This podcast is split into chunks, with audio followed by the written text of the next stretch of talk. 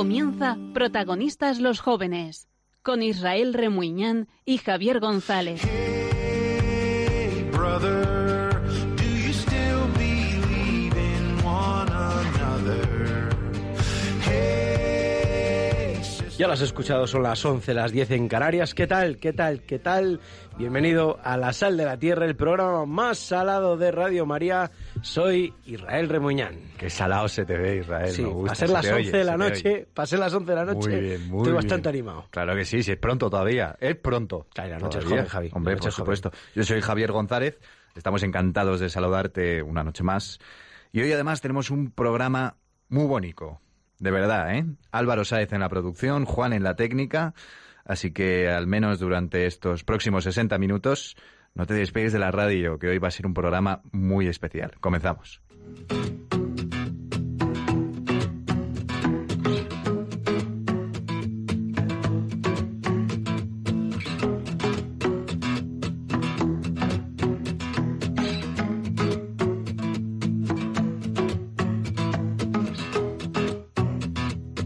Como te decíamos, un programa cargado de sorpresas, muchísimas historias, que es lo que nos gusta hacer, contar historias aquí en la sal de la tierra, como por ejemplo la primera historia que va a ser la de, bueno, una historia que habla de una situación que, que se vivió durante mucho Irra, tiempo. Irra, Irra, escucha.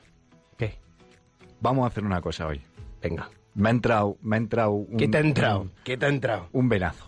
Sí, Mira, venimos de Pentecostés sí, el domingo.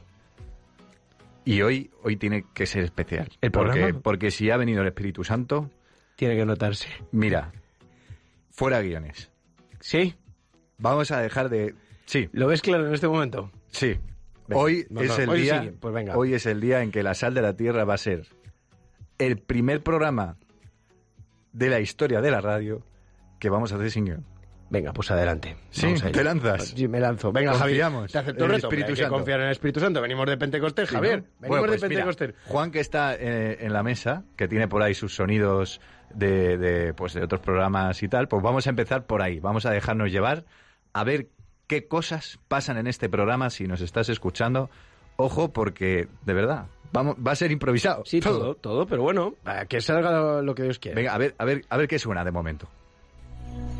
Dejarlo, no dejarlo, fideos, no fideos. Te preocupas demasiado por lo que ya fue y por lo que será. Hay un dicho, el ayer es historia, el mañana es un misterio. Sin embargo, el hoy es un regalo. Por eso se le llama presente. Presente. Estamos en un presente y hay que aprovecharlo. Y por eso tenemos que lanzarnos y hacer cosas de estas. Vaya speech motivador me está Claro sí, es Javier. González al inicio del programa. Confiar. Y mira, me he sentido identificado yo con el chico que salía, siempre pensando en el mañana, en lo que fue, lamentándonos por lo que pasó y siempre proyectándonos al mañana, ¿no? Hay que vivir el presente. Ya lo decía la Biblia, suficiente, eh, suficiente tiene cada día con el mal que tiene cada día como para estar pensando en lo que viene mañana y lo que viene después. De hecho, es que al final lo único real que tenemos es lo de ahora y al final estamos pensando en cosas que, que- que no son reales. Tienes que recordar que el miedo no es real. El miedo no es real y nos lanzamos a hacer un programa sin guion. Pues venga, vamos Dale, allá. dale. Vamos allá, dale.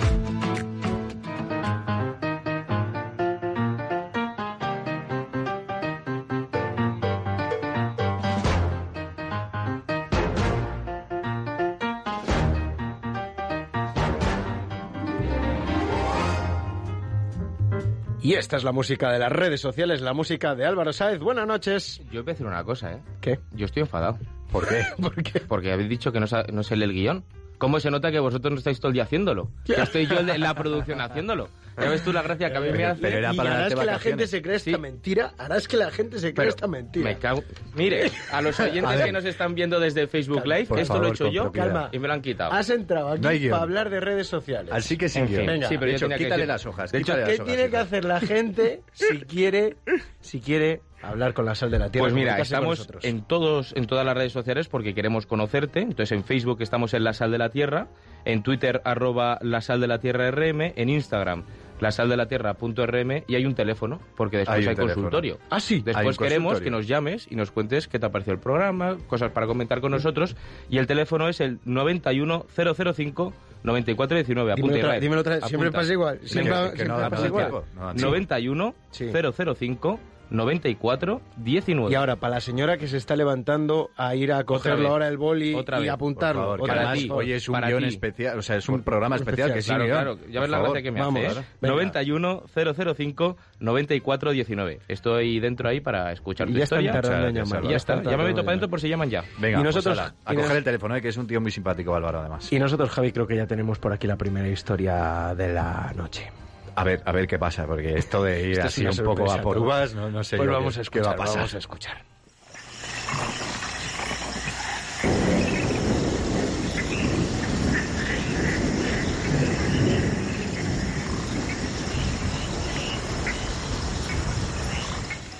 Finales de los 70, llueve en el corazón de la selva salvadoreña. Y en un pequeño transistor, una radio antigua, se escucha lo siguiente. Radio Venceremos, voz oficial del Frente Farabundo Martí para la Liberación Nacional, inicia la emisión de esta hora saludando. Recordamos a nuestros oyentes que Radio Venceremos emite su señal guerrillera en dos frecuencias cercanas a los 7 megahercios. Cuando escuches la interferencia imperialista sobre una de nuestras señales, búscanos rápidamente en la otra. Mientras también, en esa época, de finales de los 70, principios del año 80, en la Catedral de San Salvador, la capital del Salvador, Monseñor Romero no tiene miedo, no siente miedo, no se echa atrás a la hora de pedir la paz a gritos. y en nombre de este sufrido pueblo, cuyos lamentos suben hasta el cielo cada día más tumultuosos, les suplico, les ruego, les ordeno en nombre de Dios, cese la represión. La gente rompía en aplausos en esa homilía de Monseñor Romero en la Catedral de San Salvador. Pero mientras en la selva todo sigue oscuro, niños y adolescentes preparan sus metralletas, sus, al- sus armas para el combate. No saben si esta noche será la última. José Eduardo era uno de esos niños. Así que le saludamos, José Eduardo. Buenas noches. Buenas noches, ya no soy tan niño. Ya eras, he dicho.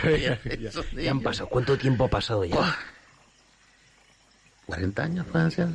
Sí, finales de los 38, 70. 39. Eras guerrillero. Eh, vamos a ver, nos- yo no me consideraba un guerrillero. Yo, yo mamé el marxismo en mi casa con mi padrastro. De hecho, yo a los siete años ya acudía a las reuniones del Partido Comunista en los 70. Todavía no se había formado ningún... Bueno, empezaban a surgir pequeños grupos guerrilleros de diferentes, dentro de la ideología de la izquierda, ¿no? sabéis que está el marxismo, el leninismo, el maoísmo, y cada grupo tenía su grupito de guerrilleros. Fue hasta los el 74 cuando se unieron, o 76, y se formó el Frente Farabundo Martí, ya como un ejército formado, o sea, y preparado. La gran masa de esta guerrilla la conformábamos chicos jóvenes, desde los 12, 13 años, a lo mejor los más viejos tenían 20, 21 años. ¿Cómo, cómo- sí, ¿cómo entra un chico de 13 años? Pues yo entré de una forma normal, debido a que mi padrastro, como el que me crié yo, pues estaba en el Partido Comunista. O sea, era ideólogo del Partido Comunista, yo acudía a las reuniones, o sea que no me fue difícil. Luego en el instituto, cuando se pasa al instituto, era facilísimo entrar a la guerrilla, porque todos los institutos, las universidades, las fábricas, estaba, eh, la absorbía la, la izquierda. Entonces era un sitio donde pasabas fácilmente a la guerrilla. No había ningún problema. O sea, no eran grupos como hablábamos, hablábamos aquí de los etarras, grupos cerrados en que no podías entrar, no, no, era un ejército que estaba formado en el pueblo. Debido, claro, entonces tiene, tiene sus raíces, que es la injusticia. Donde hay injusticia, nunca va a haber paz. Y el país, El Salvador, ha sido un país que siempre ha habido injusticia. desde- de- vamos, no que yo recuerde, desde los años 30. la pobreza, la miseria la riqueza en manos de, de unos pocos. El poder eh, ha utilizado a los ejércitos para mantener al pueblo. Bueno, al no haber justicia, siempre han habido brotes revolucionarios. Eh, José Eduardo, tú entras en la guerrilla con 13 años. ¿no? 12, 13 años empecé a ir a los primeros campamentos de entrenamiento. Ya a los 13, 14, que ya se supone que ya empiezas a tener más cuerpo, más, más fuerza, más formación, pues ya entras en combate. Y prácticamente pues ya eres parte de la, del ejército guerrillero. Yo es que, perdón, mm, Eh, yo me, me- Yo entiendo que vosotros, sobre todo los jóvenes, esto no lo entendáis, ni la gente que nos está escuchando, porque no habéis vivido esto. Eh, a lo mejor vuestros abuelos y todo eso en la guerra civil algo, en- algo tendrán. Pero yo entiendo que cuando yo cuento mi historia, pues la gente se queda con los ojos abiertos, pues, claro, alucinados, y yo claro. cuento lo que he vivido. Claro. Cosa que hay que hacerse, yo entiendo que la gente tiene que hacerse la imaginación o las películas o lo que sea, pero fueron realidades que se han vivido y se siguen viviendo en muchos países pobres. ¿Y cómo fue entonces esa infancia a partir de que... Yo prácticamente infancia, yo siempre lo digo en mi parroquia, en mi comunidad, a mi mujer y a mis hijos. Yo infancia, yo pasé de siete años a ser un hombre. O sea, no he tenido ni adolescencia, no he tenido, eh, he carecido de figura de madre, de padre, de, de lo que es familia. O sea, no he vivido otra cosa. O sea, yo he pasado de tener, yo lo que recuerdo de siete años está en la guerrilla. No tengo más memoria ni de fiesta ni de baile. Esas carencias, esas son carencias en el futuro. Cosa que tienen los jóvenes. Y esa carencia pues se me nota todavía. Eso me lo recuerda todos los días mi mujer. esa carencia de no haber tenido adolescencia, juventud. Hombre, no es una vida fácil, desde luego, no es lo más normal que Claro, no es lo normal, pero eh, el Señor a mí me, me concedió vivir esa historia, que como decía al principio, lo pasado, para mí lo pasado es muy importante, porque lo pasado para mí es la victoria de Jesucristo sobre la muerte. Pues sí. O sea, entonces, para mí el pasado es importantísimo y el Señor me ha concedido llegar a bendecir el pasado, porque gracias a eso estoy hoy en la iglesia. José Eduardo, 13 años, 14 años, 15 años esa etapa, armado completamente, ¿no? Armado. Sí. Y en la selva. Vivís en la selva. Vivíamos temporadas en la selva.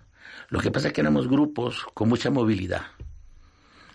A veces estábamos en la selva, otras veces los enfrentamientos tendrían que ser en las capitales, otras veces en San Salvador. Es que una guerra de guerrillas es una guerra de sorpresa. No éramos un ejército contra otro ejército al frente.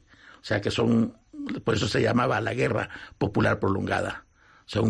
Efe- golpes de efecto en diferentes sitios, en diferentes ciudades, muchas veces en la selva. Nuestro centro, donde nos reuníamos, donde estaba toda la logística, era en la selva, claramente. Pero ahí nos desplazábamos para hacer sabotajes a los pueblos, a las ciudades, a las capitales y al mismo San Salvador. ¿Pasaste miedo? Al principio yo recuerdo haber pasado miedo, pero es una circunstancia que no sé si es la misma situación, que llega un momento que no tienes miedo. Es como un juego para ti. Tú por la noche ves los enfrentamientos en la selva o en una ciudad, ves las lucecitas que van y vienen, eh, que parece que no te van a hacer nada y cada una de esas lucecitas es una bala. Una bala a lo mejor de una M30 o una M60 que es como un pepino de grande. Pero tú llega un momento que no tienes miedo. Parece que se te, se te endurece, no, se te endurece el corazón. Al punto que no pasas miedo. Y es más, cuando recoges a los compañeros es como un robot sin sentimientos. Yo he estado recogiendo compañeros míos de 14, 15, 16 años. Eh, las tripas por fuera, metiéndolas por dentro para poder cargarlo, los corazones a veces palpitando todavía, trozos de cara con su diente. O sea, son cosas que, Para un niño. para un niño, fíjate. Por eso para mí esa historia que hoy puedo bendecirla, bendecirla en el sentido que gracias que a esa historia hoy estoy en la iglesia, porque si yo no hubiese pasado esa historia, no estaría en la iglesia. De hecho, quería preguntarte precisamente por eso, ¿qué es lo que hace que se hablan de tu corazón? Lo único que puede hacer que se hablan del corazón es encontrarse con Jesucristo. Y Jesucristo tiene un sitio para curar a gente como yo. Porque yo, en la vida, en la vida normal, yo no hubiese encajado, ni en España, ni en Panamá, que viví siete años, ni en El Salvador si hubiese seguido ahí. Porque, ¿qué puedes esperar de un chico de 13, 14, 15 años después de haber visto, olido la sangre, ver morir a compañeros tuyos. Yo he estado con el director de mi instituto reconociendo cadáveres, 70 cadáveres, para ver quién era del instituto. Este sí, este no, este no lo conozco, este sí. Ve- O sea, pero estamos hablando del chico de 13, 14 años. Yo no sé si hay una defensa ante la situación o yo qué sé. Pero es para no salir bien de la cabeza. Desde luego. ¿Llegaste a matar a alguien, José Eduardo? No lo sabemos. Yo no lo sé. Porque tú estás frente a otra, otra gente que te está disparando y tú disparas. Y sobre todo si los combates son de noche, menos todavía. Claro. Y luego teníamos una ventaja, los más pequeños, que en, en fuegos más peligrosos, por lo general nos dejaban en la retaguardia. ¿Sabes? Entonces ya iban los mayores, que para nosotros los mayores eran los de 15 para 20, a 20. Esos eran los mayores. Vaya. El más viejo del, del campamento a lo mejor tenía 22 años, 23. O sea, es una generación que la historia, bueno, Parece increíble que hasta en los sitios más oscuros, como es una selva del Salvador, en la que eh, chavales pequeños disparan a personas, eh, pueda llegar Dios a tocarle el corazón a alguien. Pues Dios, como Dios es sorprendente y es un artista, a mí a la selva no llegó a buscarme. Yo salí de la selva huyendo, porque hubo una ofensiva del 79 en, en del ejército, que se fortaleció mucho con la ayuda de Reagan, me parece, se fortaleció mucho con helicópteros, ayuda militar. La ayuda de los Estados Unidos. Pues nos hicieron pedazos. Entonces yo salí prácticamente huyendo con otros chicos. A mí se me refugió en una vivienda de un matrimonio del Partido Comunista Mayor. Éramos cinco éramos, y uno de ellos iba con, con un tiro en la pierna. Y todos éramos jovencitos, 14, 15, 13 años. Y nos refugiaron ahí hasta volvernos a reorganizar otra vez. Y da la casualidad, que no es casualidad, esa vivienda donde vivíamos los cinco metidos estaba frente a una parroquia, María Auxiliadora. Esa parroquia tenía un instituto y un polideportivo. Y como éramos cinco tíos enjaulados de 14 años, pues le pedimos permiso al Partido Comunista, mejor dicho, a los que nos tenían acogido al matrimonio este mayor, si nos de- permitía ir al polideportivo, saltarnos de madrugada y hacer ejercicio. Un poco esperando a que nos llamaran otra vez a la, a la guerrilla. Y es así como todos los días nos íbamos a las 4 de la mañana, nos soltábamos el muro y empezamos a hacer gimnasia, a correr. Y yo veía que en misa de 7, cuando ya íbamos saliendo nosotros, antes de que empezaran las clases, antes de que comenzaran las clases del Instituto Domingo Sabio, por cierto, eh, veía salir gente de la misa, de una misa de 7 que había. Y salían muchos chicos jóvenes de mi edad, más pequeños, profesores.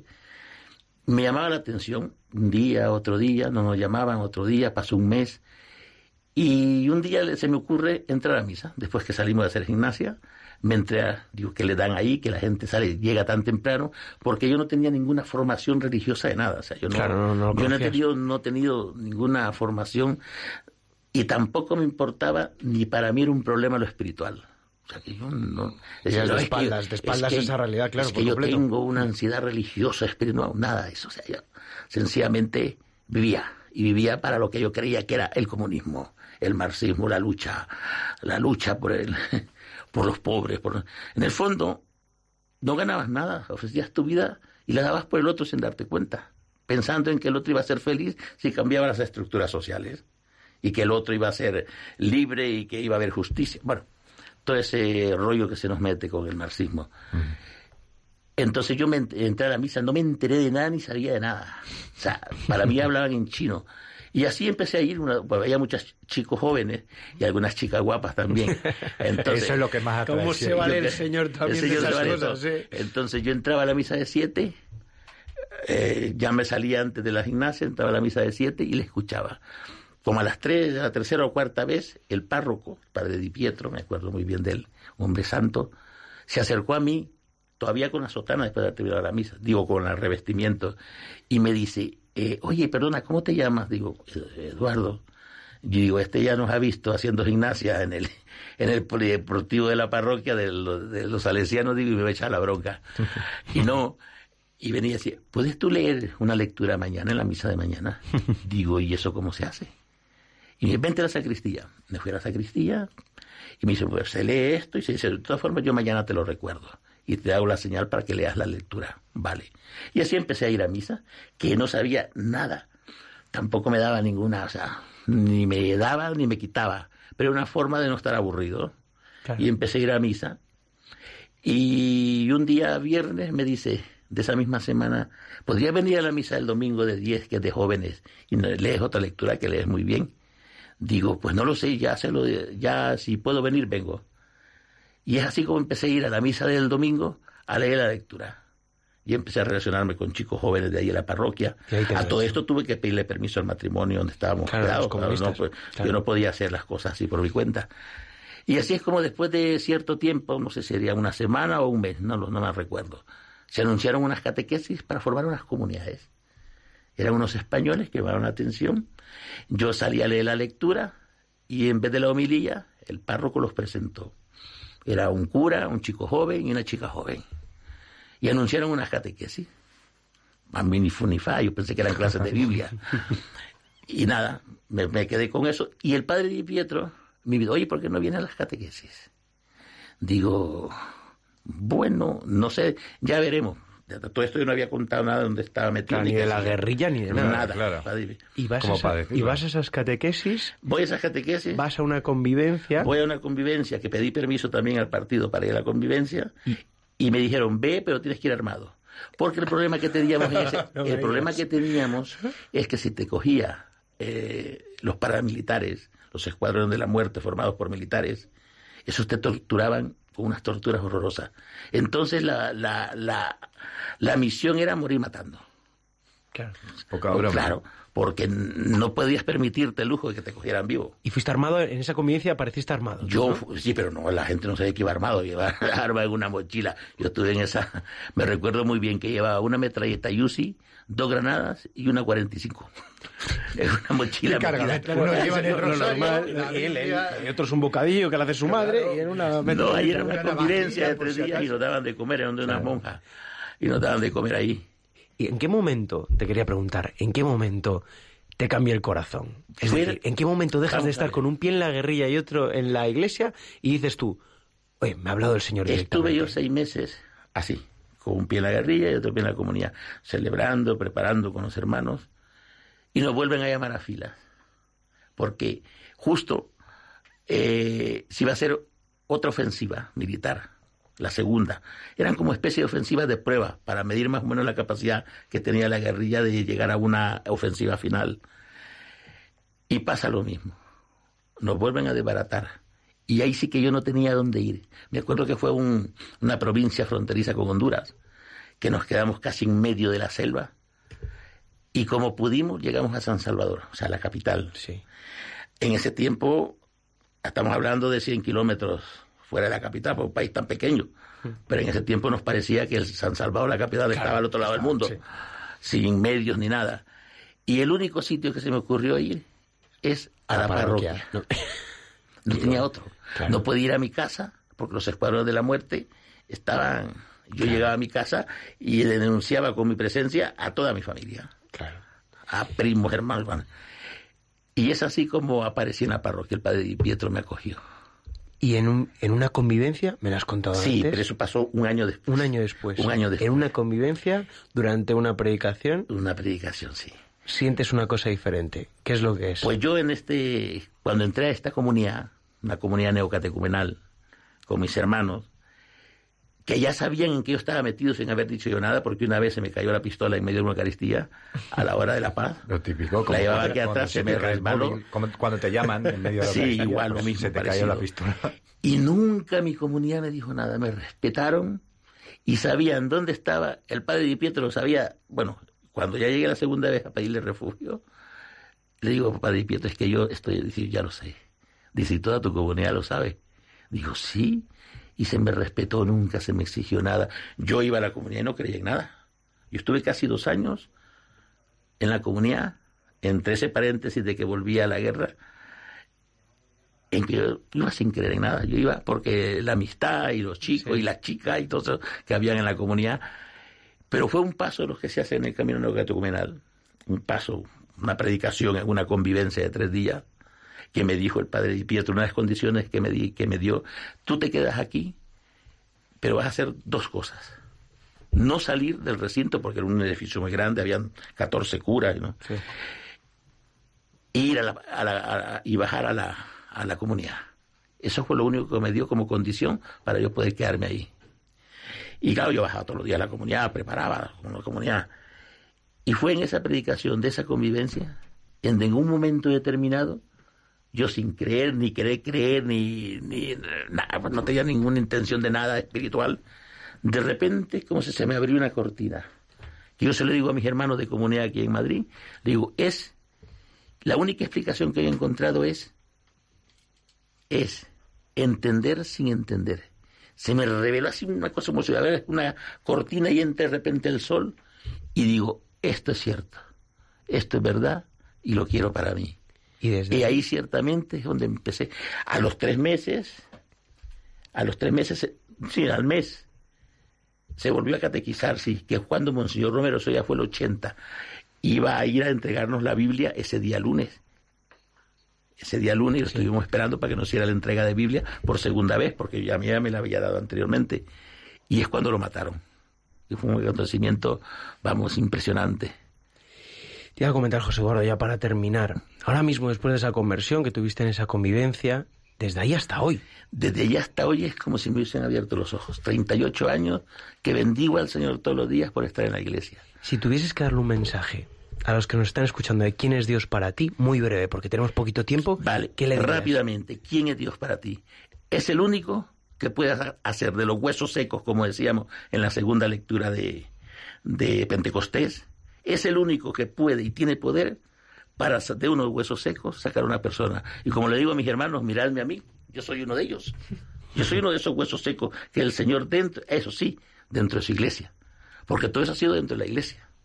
Para mí la bendición es estar en la iglesia que me ha llevado Jesucristo y es donde se me ha enseñado a ser persona, a ser padre, a ser eh, amigo, porque yo de esos sentimientos humanos normales yo no he tenido ninguno. Ahí en la iglesia, con mis hermanos, con las catequesis, con los sacramentos, porque la iglesia tiene un montón de tesoros que a mí se me han ido dando en estos 38 años, y yo como le digo a mis hermanos, vamos, cuando me esté muriendo solamente quiero que me digáis a la oreja, qué bueno ha sido el Señor contigo, mira qué dulce, qué amable, qué cariñoso, porque el Señor ha sido conmigo eso, cariñoso, me ha dado una mujer, me ha dado unos hijos, y sobre todo estar dentro de la iglesia. Y lo único que le pido al Señor es poder vivir y morir dentro de la iglesia, y es lo que quiero para mis hijos. No hay otra cosa. Y estoy seguro que ocurrirá. Yo sí, Y de verdad, yo convencido. gracias por darnos este testimonio porque da gusto ver una persona con tanta fe, tan ilusionada. Y con que- muchos pecados. Y que, como todos. Eso aquí no, no nos libramos ninguno.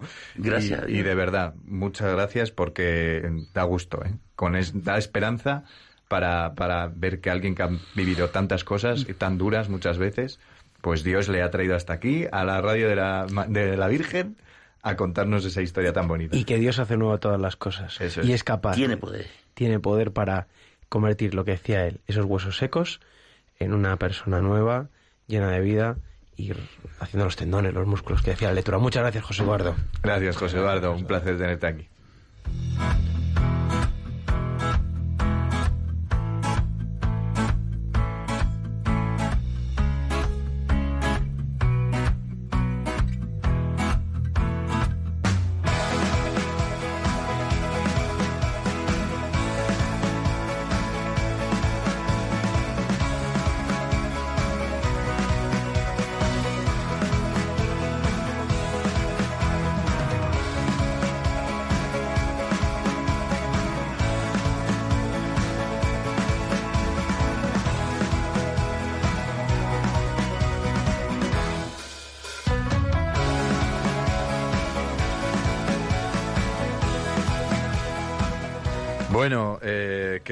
Álvaro viene de fiesta, como siempre. Pues como siempre, como, como, todos. como el camión de la basura. Sales más que el camión de la basura, Álvaro. Mira que les gusta esa broma, mira que les gusta. Yo creo que te la vamos a hacer Hoy, hasta- hoy la han tomado que- conmigo, hoy no sé qué he hecho, pero ¿De, vamos. ¿De qué vamos a hablar hoy? Venga. Pues mira, no sé si lo sabéis, pero el día 19, hace apenas tres días, tuvo lugar en Madrid el Encuentro Matrimonial Mundial. Es un encuentro que organizan una serie de matrimonios en la que se juntan matrimonios de todos los países y cuentan sus experiencias, hablan sobre la figura del matrimonio, cómo está, cómo se puede proteger, etcétera. Y es que esta edición era muy especial porque cumplían sus bodas de oro. Cumplía 50 años, hacía 50 años que tuvo lugar por primera vez en Madrid este encuentro y nada, nosotros también nos, nos hemos hecho eco, queríamos celebrarlo con ellos este 50 aniversario y hemos preguntado a los jóvenes qué es lo que opinan ellos sobre el matrimonio, si te quieres casar, si no, por qué la gente no se casa, si quieres formar una familia, etcétera. Así que sí, ahí, ahí- ahí hemos estado con, con los jóvenes. Venga. Y esta noche para hablar de esto del matrimonio está con nosotros el padre Enrique Orquín. Padre, buenas noches. No, no le tenemos. No lo tenemos. Parece que no le No tenemos. tenemos. Cosas, Pero- del, cosas del guion. Cosas claro. del no tener Como el no guion, el guion, Espíritu Santo aparece, pero no tenemos al Padre. Así que si os parece, podemos ir escuchando el primer corte de eso que nos han dicho los jóvenes sobre el matrimonio. Sí que me gustaría casarme cuando tenga 20 27 como mínimo, porque quiero una estabilidad antes de casarme. Me encantaría casarme y además me gustaría hacerlo pronto porque ya llevo mucho tiempo con mi novio y bueno, creo que mm, cuando ya llevas tiempo y lo tienes claro, lo peor que puedes hacer es, es seguir sin dar el paso, ¿no? Me encantaría casarme, pero ahora es muy pronto porque todavía estoy acabando la carrera. Entonces, una vez que la termine y cuando encuentre a la persona idónea, pues me encantaría casarme y compartir una familia con él. Casarse es algo muy importante, que es para toda la vida, entonces hay que tenerlo muy claro y para eso necesitas una estabilidad laboral, una pareja realmente que sepas que es la definitiva y eso es lo que yo necesitaría encontrar antes de casarme. Claro que me encantaría montar una familia, tener ahí a mis pequeñajos jugando al fútbol. A mí me sorprendía mucho las contestaciones que me daban porque todo se fijaba al final en, en la estabilidad. Nadie se la quería jugar nunca. Y yo hasta que no tenga un trabajo estable no me voy a casar. Yo hasta que no sea consciente de que puedo mantener un hogar, dar de comer a mis hijos, etcétera, no me la quiero jugar porque a mí tener hijos me sin dinero me parece una irresponsabilidad. Entonces, yo pensándolo fríamente, yo decía, bueno, también es, es verdad que, que el dar una estabilidad a tu familia en un futuro puede ser bueno, pero bueno, al final el amor es el amor y te llama Gran como... frase de Álvaro No. Sáez, el amor es Mañana el ponemos amor. Wikiquote, Álvaro Saez, el amor Sáez, es el amor. joder, después de Becker vino Álvaro Yo sí Sáez. soy- yo- yo siempre soy muy- es muy romántico. sí. Estoy de acuerdo Sí, con ¿no? Álvaro. De hecho, yo lo que creo es que hay que coger el término medio, por lo menos Ujú. es lo que me han recomendado a mí los sacerdotes, porque yo estoy un poco en esa situación, Ujú, esperando sí. a ver qué pasa. Pero ella no termina la carrera, yo estoy aquí en Radio Es un, María. es un buen lugar para decirlo así, la radio, en confianza, ¿no? a, a- Para a Irra le pasa lo mismo, pero el problema es que no hay. Bueno, vamos a no juzgar a la gente que está aquí Hay que, hay que confiar, hay que confiar en que llegará, No, yo- hay que no- confiar oye, oye, en que uno se yo puede desesperado, casar. Yo desesperado cero, hombre, yo desesperado No, cero. Yo confío eso. en el Señor y que... Bueno, que Dios continuemos, continuemos. Continuamos, ¿qué más te has Pues, dicho, Álvaro? pues sí, en, en esa sintonía también quería preguntar por qué los, los jóvenes, eh, o por qué ahora, pues o se rompen tantos matrimonios, porque sí que es verdad que las cifras de divorcio no paran de, de subir, pero también porque los jóvenes no deciden dar el paso, ¿no? Y esto han sido algunas de las cosas que nos han comentado. Y yo creo que una de las razones por las que ahora los jóvenes no nos casamos o nos casamos más tarde es porque tenemos una calidad de vida directamente inferior a la que tenían nuestros padres. ¿no? Ahora independizarse es muy difícil, con un salario medio no te pagas una casa, entonces empezar sin una familia pues es muy muy complicado. Depende también de, de los valores y, y la educación más o menos tradicional que haya tenido. Yo me he educado en una familia tradicional y a mí me han inculcado esos valores. Y al margen de que me hayan inculca- inculcado esos valores, me parece, me parece que son los que me, me gustaría seguir en mi vida y que hasta ahora he seguido y no pretendo dejar de hacerlo. Creo que ahora mismo la gente no se casa porque realmente están perdiendo la fe en el matrimonio y es muy importante reforzar la idea de lo que supone el matrimonio, una idea muy importante. Nos hemos acostumbrado mucho al hecho de que no es necesario porque todo el tema de las parejas de hecho y tal está mucho más interiorizado. Somos mucho menos permisivos a la hora de establecer una relación. Da gusto escuchar a tantos jóvenes Sí. hablando sobre el matrimonio, porque parece que es que, Que no se habla. que ya no se da existe. por hecho Es que no existe. Y es lo más bonito que hay en el mundo. Decía que había bajado el número de divorcios, salía la última estadística, pero es que el número de divorcios ha bajado porque que la gente no se casa ya. O sea, es que estamos pasando, llegando un momento en que la gente pues ya, pues eso, se vive de pareja de hecho, se Eso- tira de estas Eso, fórmulas. eso lo comentaba mucho, que al final es muy cómodo el puedo vivir con mi pareja, eh, los beneficios fiscales o legales que me daba el matrimonio los tengo con otras figuras que no exigen tanto compromiso como exige el matrimonio. Entonces ya la gente dice, yo es que no me la quiero jugar. O sea, yo, Pero hay un que vínculo... jugársela. Hay que Ya, jugársela el por la felicidad, por la alegría, por el gusto que da estar Claro. con una persona que te quiere de verdad. Jugártela. Y que, ti- y que, y que te comprometes para Tener toda fe. la vida. Y que a mí lo que me han dicho muchos, muchos sacerdotes también es que Dios, y lo he visto en matrimonios, ¿eh? mis abuelos, cómo se quieren en la gente, eh, o sea, que el Señor actúa en el matrimonio y que el matrimonio está puesto ahí por algo. Es un sacramento. Y es O sea, porque es un sacramento de- de- y porque el Señor ahí. aparece ahí en la ayuda de los de la pareja. del recu- matrimonio. Yo recuerdo una imagen de mi abuela en el hospital y que vino mi abuelo a verlas, o sea, su marido, y dar- que estaban cogidos de la mano, me acuerdo perfectamente, y que, y que me miró mi abuelo y me dice, ¿a que, a que no sabes qué día es hoy, David? Hoy son las bodas de oro, hoy son las- nuestras bodas de oro. Y estaban tan contentos ahí, a pesar de que estuvieran en un hospital, a pesar de, de- de las penurias, que oye, que es que la vida tiene sus penurias y, y a veces no, lo, no nos damos cuenta. Pero fue una imagen preciosa, ver ahí a mi abuelo ilusionado, cogido de la mano de mi abuela, la pobre hecha desastre ahí en el hospital. Claro que sí, es que eso da gusto Y hasta cuando, el final. que cuando te casas dices en la salud y en la enfermedad, en la riqueza y en la pobreza, porque el matrimonio implica Todos los días de eso vida. es y todas las situaciones que se pueden llegar a dar, porque tú cuando quieres una persona y Javi lo sabe que está enamoradísimo de su novia hasta las trancas, pues eh, sabe que Si me estás oyendo, te bueno, sabe que no pierde el momento para lanzar el, la cuña, ¿eh? para ganar puntos. Sabe que le daría igual ser pobre con su, con su novia y la quiere y se quiere casar con ella. Y eso es un poco lo que se está perdiendo, un poco como una utilización así del, del matrimonio en vez de quedarse en lo que es que es un sacramento y que es pues importantísimo. Qué sabio es. Hacerse santo con el matrimonio. Sí. Bueno, Eh, Álvaro, que te vas por ahí otra vez, ¿no? Pues sí, ¿os espero o no? pues- ¿Acabaréis tarde o cu- cuándo? No, ahora 25 No, minutos. 25 que ah, sí. por cierto, en 20 minutos vamos a estar dentro con las llamadas para el consultorio. Eso, recuerda el número. 91005-9419. Voy a estar ahí dentro escuchando la llamada y que me cuentes qué te pareció el programa y lo comentes Pero con nosotros. di el número directo. otra vez porque lo has dicho tan rápido que nadie se ha enterado. 91 Ah, 005 sí, 94 sí. 19. A ver, otra vez. Vale. 91 Sí. 005 94 19. Ahí Vale. estoy. Venga, Vale, venga, ve- vete vamos. pidiéndonos algo que, que ya llegas tarde, ¿eh? Y traemos nosotros un aviso importantísimo aquí en el mes de mayo, porque quedan poquitos días en este mes de la Virgen, Javi. Se nos está acabando el mes de mayo y es que es el mes más chulo del año, prácticamente, porque es el mes de nuestra madre, de la Virgen, y aquí en Radio María es el mes pues, más especial, que es su radio. Y para que Radio María siga con esta labor de evangelización, esta labor tan buena, pues necesita de tu ayuda. Por eso este mes es tan importante que si lo ves del Señor y lo ves oportuno, pues echar una mano a la Virgen.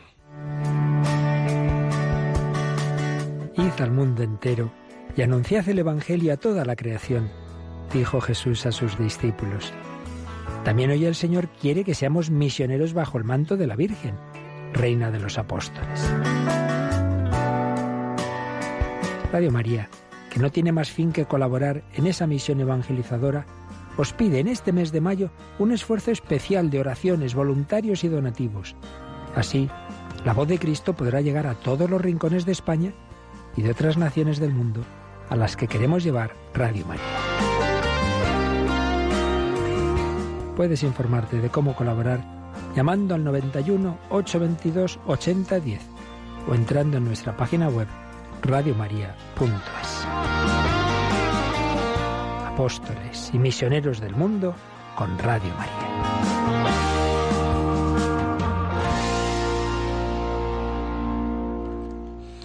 Después de que te hayan visto todos la cara en el Facebook Live, Javi, Bueno, un aprovechamos saludito, ¿no? para saludar a la gente que nos sigue a través de Facebook. Sasha, Rosa Ortiz, saludos desde Alcuéscar, Cáceres. Antonia. Muñoz, gracias por ese testimonio de José Eduardo. Gente que nos escucha desde El Salvador, que da las gracias por acordarnos de Monseñor Romero, bueno, que lo van a canonizar ahora con Pablo VI, el Papa Francisco ya lo ha anunciado próximamente. Y ahora vamos a saludar a un invitado especial, ¿no, Javi? Sí, un invitado, mm, por lo menos de película.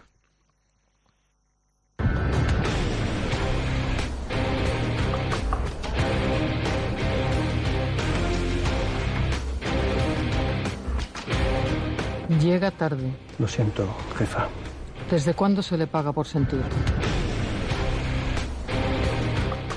Puede que el cine, Hollywood, las películas, todo ese ambiente que parece de otro planeta, no sea el lugar mm, en el que nos esperamos que Dios esté. Pero lo cierto es que sí que puede.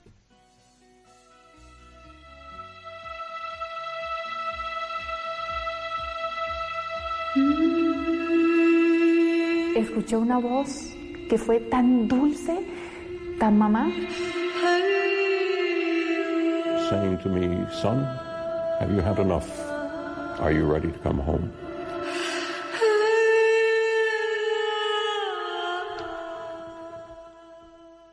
Lo que están escuchando es un extracto de la película Tierra de María. Buenísima. Una película de Juan Manuel Cotelo, que es un director de cine español que se dedica a hacer películas con valores. Películas para Dios. Y bueno, nos lo va a contar él. Juan Manuel, buenas noches. ¿Qué tal? Buenas noches. ¿Qué tal? ¿Cómo estás? Un poco tarde te pillamos, yo creo ya, ¿no? Bueno, los del cine tú sabes que tenemos fama de trasnochar. ¿Qué le vamos a hacer? Es cuando viene la, la inspiración. Sí, sí. Bueno, em, en, en qué momento? Porque mm, normalmente no es como lo, lo más normal decidir que una carrera que pinta muy bien, decidir, oye, voy a hacer una película para Dios. ¿Cuándo ocurre esto? ¿Cómo se te ocurre? ¿Por qué? Cuéntanos tu historia. Bueno, yo diría que, que no se me ocurrió a mí, más bien se le ocurrió a él. Eh, yo- esto puede resultar raro para que no para que no tenga una experiencia a lo mejor de oración, pero pero no es tan raro para cualquier persona que, que en la oración pregunte con honestidad, con sinceridad, Señor, ¿tú qué quieres de mí? Y el Señor va, va respondiendo, se va manifestando, y en mi caso, pues, pues fue bastante claro, no hubo un periodo de dudas, pero un momento en que, que tenía que hacer más esfuerzos para hacer otras cosas que para hacer esto, que por otra parte me apasiona, me gusta, me divierte, me, me encanta. Entonces, bueno, pues fue un, yo creo que es un, es un proceso de conquista eh, que me, cuesta mucho resumir, pero, pero que al final se parece a cualquier historia de amor. Tú vas, vas conociendo lo que Dios te va pidiendo, lo que Dios te va eh, ofreciendo, más que pidiendo, lo que te va dando, y tú decides si aceptas sus regalos o, o pasas de largo. Y en mi caso yo lo vi como un regalo muy grande, una oportunidad de servir a, a los demás a través de, un- de mi trabajo que, que siempre me ha gustado y me sigue gustando, ¿no? ¿Qué fue lo primero que hiciste eh, después de esa llamada y de esa conquista del Señor? Pues todo, todo se hace a base de dar pequeños pasitos. Eh, no, no sé exactamente el primero de todos cuál fue. El primero fue decir, pues adelante, sigamos, ¿no? Entonces, digamos que tú tomas la decisión de, de tirar para adelante y vas descubriendo lo que Dios quiere día a día. Yo, yo no sabía lo que iba a hacer un año después o, o un mes después. Entonces, bueno, lo primero fue constituir la productora con mi esposa, pues pedir un CIF, que es un código de identificación fiscal que te permite trabajar como productora. Y nos dieron, nos dieron el CIF y, y fuimos a una cafetería a celebrarlo con un café. Eh, eh, yo creo que ese fue exactamente el primer paso. Tengo, tengo guardado en la memoria ese momento eh, nada glamuroso de tomar un café junto con mi esposa con un papelito provisional donde ponía un código. Eh, y a partir de ahí, pues, pues empezar a, a buscar personas que comprendieran esta misión, que quisieran sumarse, que ayudaran con dinero y, y empezar a buscar el primer proyecto que, que acabó siendo La Última Cima, una película sobre un sacerdote al que durante muchos meses me negué a conocer. Es decir, que, que al final realmente cuando Dios toma el control, tú le vas siguiendo. No, no es al revés, no es que tú tomes el control y Dios te siga, sino que es al revés, él, va guiando y tú vas, pues, pues eso, di- disfrutando de un viaje que es también divertido porque no sabes cuál es el siguiente paso. Y después Dios respondió. Porque la cosa Bueno. no fue mal, ¿no? A ver, yo, yo, eh, yo es que creo que es justo al revés. Él habla y tú respondes. No, no es que tú hables y él responde. Entonces, él, él va manifestándose. Al menos en mi caso, él va por delante. Yo tengo que ir diciendo y otra vez sí o no. Si quiero, si quiero, si quiero, yo te sigo o, o no, no, no, no quiero, no, no me apetece, no tengo ganas, no voy por otro lado y, y- y de algún modo es no, no, no hacer caso, no confiar en, en lo que Dios va, va diciendo por delante. Pero insisto, la experiencia es que la iniciativa la toma él, eres tú el que tiene que responder, no él. ¿no? Y después esa iniciativa de Dios ahora se traduce en una productora que hace que ya ha hecho mm, por lo menos tres películas o por lo menos está con la tercera, ¿no? Si no me equivoco. Y cortos y bueno, y, y Estamos con la cuarta. Con la cuarta cine- es. Para cine es la cuarta. Luego hicimos también unos capítulos sobre conversiones, hicimos un disco de villancicos. Y, y sí, pues realmente cuando miramos atrás, porque al final ha pasado muy poquito tiempo, son solo 10 años. Yo siento que somos como, ya no somos bebés en pañales, pero tampoco somos ni siquiera adolescentes. Somos, pues eso, una criatura de 10 años que ya corre, ya salta, eh, ya se mueve, pero que al fin y al cabo somos muy pequeñitos, ¿no? A mí me gustaría saber, Juan, Juan Manuel, perdona, perdona por interrumpirte. Me gustaría saber qué ha cambiado en el Juan Manuel de antes de decir el sí al Señor y al Juan Manuel de ahora que hace películas para Dios y sobre Dios? ¿Qué ha cambiado, esencialmente? Pues, a ver, mm, no, eh, no sé si tengo capacidad para contestarlo. Es decir, yo confío en que el proceso vaya mm, de, mal en mejor y, y que sea un proceso abierto en el que Dios mismo va controlando en qué fase estoy. Eh, sigo siendo el mismo que, siempre, eh, con los mismos fallos y las mismas tendencias malas, pero también es cierto que, voy viendo cómo Dios pues va actuando y, y de algún modo puedo puedo hacer mía las palabras del Magnificat cuando dice eh, el Todopoderoso ha hecho obras grandes en mí. Eh, Pues pues sí, sería injusto negarlo. Que, que, bueno, pues que voy voy estando cada día más enamorado, voy estando cada día más confiado, voy estando cada día más rodeado de gente buena que me quiere y todo eso son cambios que hace 10 años pues pues pues no, no sospechaba, no imaginaba, ¿no? Pero también es cierto que la persona sigue siendo la misma, o sea, aquí la, la conversión definitiva, la, la purificación total llega el último día. Y hasta entonces pues somos los mismos eh, con más ayuda porque vamos llegando a la despensa de más de más gracia de Dios. Y Juan Manuel, eh, ahora, ¿qué está haciendo Dios? ¿Qué te ha dicho? ¿En qué te ha metido? ¿Qué te ha liado? Pues ahora, ahora me ha liado con una entrevista con Radio María. Ahora sin no tempestivas, ¿no? No estaba en mis planes, y fíjate tú dónde hemos acabado, ¿no? Sí, sí. Mira, ahora estamos eh, terminando una, una película sobre el perdón, eh, con la que llevamos, bueno, filmando propiamente algo más de un año. Empezamos el 1 de mayo del 2017 y con un periodo previo de, de búsqueda de financiación que llevó pues tres años y, y conociendo muchas historias, porque la- lo bonito es que hay muchas, muchas historias de reconciliación que no salen en las noticias. Es, es curioso cómo nos llama siempre mucho la atención lo negativo, cuando alguien ofende a alguien y, y de eso hablamos y se comenta y se publica, pero cuando alguien se reconcilia con alguien, pues no suele ser noticia. Y nosotros vamos a hacer noticia de eso. Vamos a hacer una película, ya, ya estamos realmente en la recta final, eh, titulada El mayor regalo, donde se ven casos reales de, reconciliación entre personas que eran enemigas, eh, pues con todo tipo de ofensas. A veces son problemas dentro de las familias, o entre vecinos, o entre países, o entre personas que piensan diferente, y, en todos los casos se, con- se, con- se constata, se confirma al final que donde hay muerte puede haber resurrección. O sea, que donde, donde parecía que ya eh, eh, estaban condenados al odio y condenados a la tristeza, pues resulta que no, que, que nadie puede decir lo mío no tiene solución, lo mío ya no tiene arreglo. Eh, en todos los casos, y, y veremos casos que realmente parecían imposibles, pues el final es feliz. Casos que además son... Tienen, traen lo suyo, ¿no? Sí, eh, a ver, eh, también en esto hemos intentado eh, abrir un poco el, el abanico. Es decir, el- eh, hemos podido contar muchos casos, digamos, muy graves de, de asesinatos y, y cosas así, eh, pero también nos hemos dado cuenta que, que no hace falta haber matado a nadie ni que te hayan matado a alguien en, en tu familia para tener que pedir perdón y para tener que perdonar.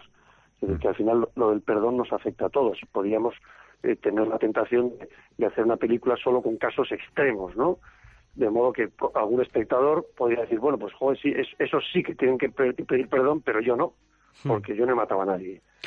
O, o yo tengo que perdonar, pero, pero bueno, cosas sencillitas, ¿no? Entonces, bueno, vemos que, que, que, que lo del perdón realmente nadie, creo que con honestidad puede levantar la mano y decir, Va para todos. yo no tengo que pedir perdón o yo no tengo que perdonar. Sí. Eh, lo, lo cierto es que nos afecta a todos. ¿no? A, a mí me gustaría pedirte una última cosa, Juan Manuel. Yo que he seguido tus películas, la- me las he visto, me las he visto todas y me gustaría saber y varias veces, ¿eh? la de Tierra de María sobre todo es mi favorita. Me gustaría que me llama la atención tu figura, ¿no? Persona que no tiene miedo a decir que es cristiano, a, a vivir para el Señor, ofrecer su trabajo al Señor. Una palabra para esos jóvenes o no tan jóvenes que nos están escuchando y que tienen miedo a darse al Señor, a dar la cara por el Señor y a vivir para Él. Una palabra, breve, porque tenemos poquito tiempo. Pues la más breve es ánimo, no seas tonto. O sea, miedo, yo creo que miedo hay que tener verdadero pavor a ir por la vida sin Dios. Eh, hay que ser un superhéroe, pero no hay que tener miedo a ir con Dios. O sea, yo, si te dices, mira, yo voy a ir por la vida con Dios, ostras, con Dios, sí, sí, con mi Creador, con mi Padre, con mi Salvador, con mi Redentor, con mi amigo, con mi, con mi habitante del alma, con mi, ostras, pues, pues, pues miedo de qué? O sea, que vengan los problemas, que vengan las dificultades, porque voy bien acompañado. Entonces ya digo, el que tenga miedo, a lo mejor es porque realmente no está con Dios. Sí, yo sí miedo me- no- yo creo que no, no está catalogado en ningún sitio como, como pecado, pero, pero pienso que al menos sí debería estar como tentación. El miedo nunca procede de Dios y la falta de paz nunca procede de Dios. Así que nada, ánimo y, y más, más eh, cercanía con el Señor y esos miedos todos se evaporan. Yo siempre me acuerdo de, un- de uno de tus vídeos en los que es que siempre me, me encanta y siempre se lo cuento a mis amigos. eh, a veces salen las conversaciones y, y digo que es tuyo, ¿eh? No me lo quedo para mí. Lo de que bueno, la nada gente... de lo mío es mío, ¿eh? O sea que, Bueno. si, si ves que algo es muy original, sospecha porque intento, intento copiar todo. Pero lo de que no somos nosotros los que tenemos fe, o sea, que creer, que creer en Dios es prácticamente, o sea, es lo lógico y que es- los que tienen fe son los demás, que, que, que, que estamos aquí por, por casualidad, que no, no, no me acuerdo cómo era exactamente, pero siempre me encantó ese vídeo con los dos jóvenes, esos en el tren, me encantó. Bueno, bueno, ya no, ya no sé ni lo que dije ni lo que he dicho esta misma noche. O sea, yo voy hablando y luego dije, ¿qué habré dicho? Pero bueno, sí, realmente la fe es eso, es, es confiar en quien merece esa confianza. Sí. Eh, no, no- no es un acto puramente intelectual de aceptar una existencia, no, no, es, es más fuerte que eso. Fe significa confío en ti, confío en ti. Y, y- y confiar en Dios mm, es todo menos un acto insensato, es, es la mayor sensatez. Desde luego. Bueno, Juan Manuel, te dejamos que eh, hay que descansar, que tienes mucho trabajo. Eh, iremos a ver el mayor regalo. ¿Cuándo, ¿cuándo cree que se estrenará? Pues no, no tiene fecha todavía. Hoy justo nos han dicho que el 18 de octubre ya tenemos salas en Guatemala. Y digo, pero si la película está sin terminar. Si está sin Pero terminar bueno, la sí, peli, más, o ¿no? menos, más o menos eh, mediados de octubre, noviembre, no, no sé, depende. Todavía nos falta rematar la jugada y luego pues conseguir las salas de cine por, por todo el mundo. Pues muchísimas gracias, Juan Manuel. Buenas noches y, oye, seguiremos hablando. Estupendo, a vuestra disposición. Un abrazo. Gracias a vosotros y a los oyentes. Un abrazo. Adiós. Hasta luego.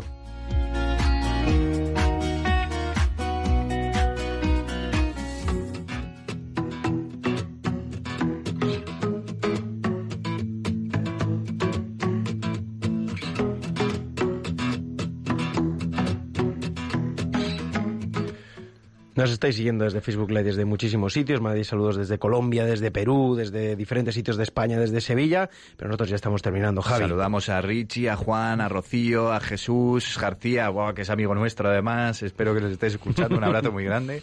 Y, y bueno, mira, yo quiero terminar este programa que ha sido completamente improvisado, sin guion. Sí.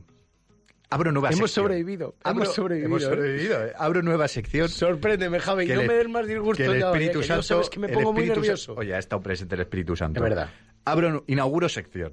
Venga. Por lo que vale la pena vivir. Dices tú una y otra, tú una y otra. Luego ¿Y podemos. este, y este, podemos. ¿Y este qué va? Pues, pues porque estoy contento. Vale. Es pronto todavía. Vale, sí, Vale la 12 pena. menos 5, pronto. Cosas por Vale. las que vale la pena vivir. Joder, me lo pone- Bueno, hay muchísimas, hay tantas que Claro no que sí. sabría cuál decir. Pues, por ejemplo, te digo una. Mm, por el abrazo de una madre, por ejemplo. Pues sí, por- una buena cena con uno- los buenos amigos. Los compañeros de equipo, por ejemplo, ¿no? Pues claro. Por el- un ratillo. Por los que disfrutan haciendo lo mismo que haces tú y les gusta hacerlo. Por los que tienen fe, esperanza y saben perdonar. Mm, por los que han visto a Dios en su vida tan claramente que ahora no tienen miedo a decirlo y compartirlo con todo el mundo. Por los que lo han hecho mal, que se han equivocado, que hemos sentido el barro, que hemos caído y Dios nos ha rescatado y, y nos ha puesto aquí. Por los que son jóvenes, están enamorados y no tienen miedo de casarse. Por los de la mesa que nos ayudan y nos hacen este maravilloso programa. Y por todos los que nos están escuchando también, que es una suerte que nos escuchen desde tantos sitios diferentes, siendo dos, dos seres aquí inmundos que somos nosotros. Que no lo merecemos. Y no valemos para nada. Y nos escuchan desde tantos sitios, pues todo gracias a la Virgen. Mira, por la Virgen también vale la pena vivir, ¿eh, Jesús? Por la Virgen y por el Señor, por Jesús, claro que sí. Claro que sí, claro que sí. Qué bonito se ha quedado. Sí, pues mira, improviso el Espíritu Santo. Aquí sí que sabéis, ¿no ves? Muchas gracias a todos. Nos vemos dentro de un mes, un próximo martes, aquí en Protagonistas los Jóvenes, en Radio María. Un abrazo y sean felices. La sal de la tierra.